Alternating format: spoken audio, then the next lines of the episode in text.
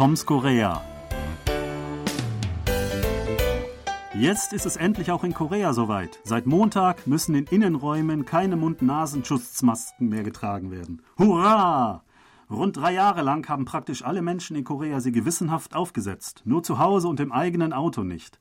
Und in letzter Zeit beim Spazierengehen draußen. Doch bei Deutschlandbesuchen, wo schon seit über einem halben Jahr fast niemand mehr eine Maske trägt, außer vielleicht in öffentlichen Verkehrsmitteln, fiel deutlich auf, was für eine andere Art zu leben das ist. Gesichtsmasken haben im Westen auch keine Tradition. Niemand dort trauert dem sogenannten Maulkorb hinterher. In Ostasien waren Masken aber in manchen Situationen schon lange üblich. Viele Leute werden sie sicherlich weiterhin tragen.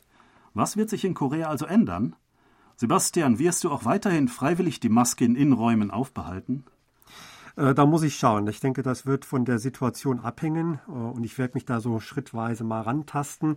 Also es ist nicht so, dass ich jetzt gleich äh, vom ersten Tag an die Maske abgenommen habe und nur noch ohne rumlaufe. Ich schaue einfach mal, wie sich das entwickelt und wann ich mich ohne Maske wohlfühle. Ich habe das in Deutschland schon so ein bisschen üben können im Urlaub. Da wurde auch meistens keine Maske getragen in Innenräumen. Da habe ich dann auch manchmal im Supermarkt, wenn es ein bisschen voller wurde, dann die eben doch aufgesetzt. In manche Geschäfte bin ich einfach so rein, wenn da sowieso kaum jemand drin war. Also da tastet man sich so langsam ran. Ich denke, das werden viele so machen. Ja, ähm, ich selbst hatte auch jetzt Anfang der Woche, Montag, Dienstag, eine Veranstaltung im Goethe-Institut äh, und da war es noch nicht allgemein so, dass alle Leute ihre Maske abgenommen haben. Ähm, es wurde tendenziell doch noch eher getragen. Und ähm, ich bin aber sehr zuversichtlich. Also ab März beginnt äh, unser neues Unterrichtssemester und ähm, ich hoffe sehr, dass da keine Maskenpflicht oder die, dass die Maske dann nur noch empfohlen äh, sein wird. Ich glaube, dann werden sich alle freuen, wenn sie sich wieder ähm, besser erkennen können. Ja, ich denke, das ist gerade für dich auch wichtig als äh, Dozent oder Lehrer, denn du bist ja wirklich darauf angewiesen, dir die Gesichter irgendwie zu merken, dass dann die Namen einzuprägen. Das ist mit Maske natürlich alles viel schwieriger.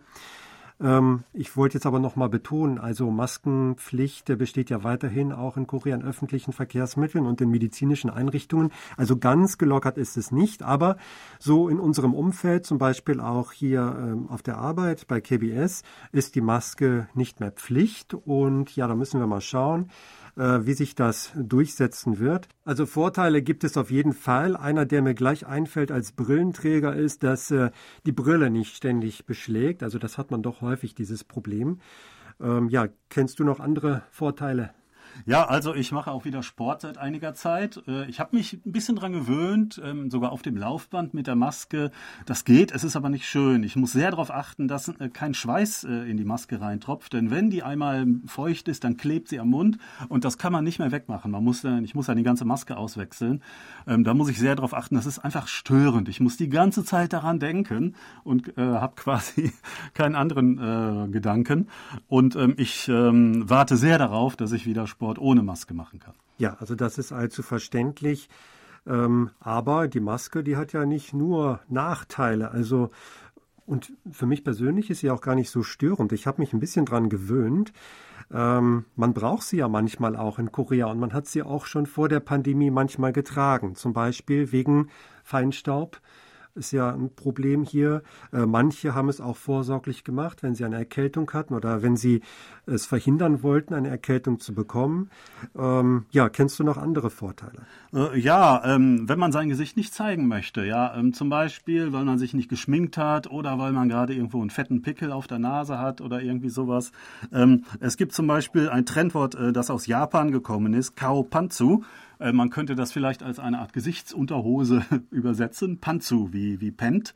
Äh, und äh, ja, ähm, ohne dieses Kleidungsstück fühlt man sich natürlich entblößt irgendwie und nackt. Also das gibt dann schon eine gewisse Sicherheit, ähm, mit dem man ähm, ja durch die Welt gehen kann und niemand kann einem jetzt in sein intimes Gesicht blicken. Äh, und man kann sich gewisserweise ähm, dahinter ein bisschen verstecken, denke ich. Also ich hatte auch den Eindruck, dass einige ja, Studenten bei mir das ausgenutzt haben. Und ähm, ich finde, aber das muss nicht unbedingt sein. Ja, vielleicht auch eine Frage der Gewöhnung ähm, und man kann sich aber auch wieder umgewöhnen, also wieder damit zurechtkommen, dass man sein ganzes Gesicht zeigt und vielleicht auch manchmal Emotionen nicht so gut verbergen kann. Wahrscheinlich äh, wird das äh, wirklich vielen erstmal schwerfallen und das war auch etwas, was in Umfragen genannt wurde als ein Nachteil. Äh, du hast auch angesprochen, also das Schminken wird vielleicht für die Frauen wieder aufwendiger. Zumindest denken sie das, dass sie das jetzt wieder intensiver betreiben müssen. Viele haben das als sehr angenehm empfunden, sich nicht so aufwendig schminken zu müssen, weil ja eh die Maske das halbe Gesicht verdeckt hat. Also das sind sicherlich so äh, Dinge, die sich jetzt dadurch ändern. Ja, oder bei Männern, äh, dass sie nicht mehr glatt rasiert herumlaufen müssen. Ich selber habe das auch oft ausgenutzt und das hat wahrscheinlich niemand gemerkt.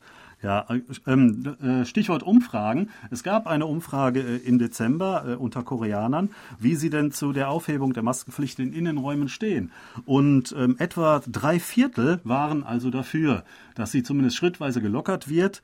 Ähm, etwa 20 Prozent wollten sogar die komplette Aufhebung ohne jegliche Ausnahmen. Aber ein Viertel ungefähr ähm, wollen weiter daran festhalten. Also ich denke, man kann auch erwarten, dass vielleicht ein Viertel äh, oder mehr sogar der Koreaner und Koreanerinnen weiterhin Masken äh, in Innenräumen auch tragen werden.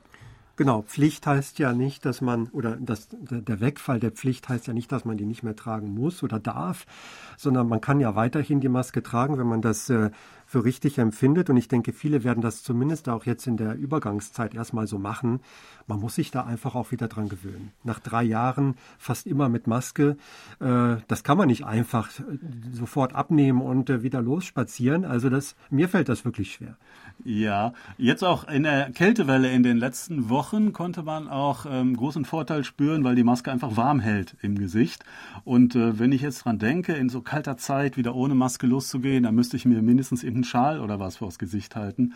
Ähm, also es ist schon eine gewisse Umgewöhnung äh, erforderlich, glaube ich auch.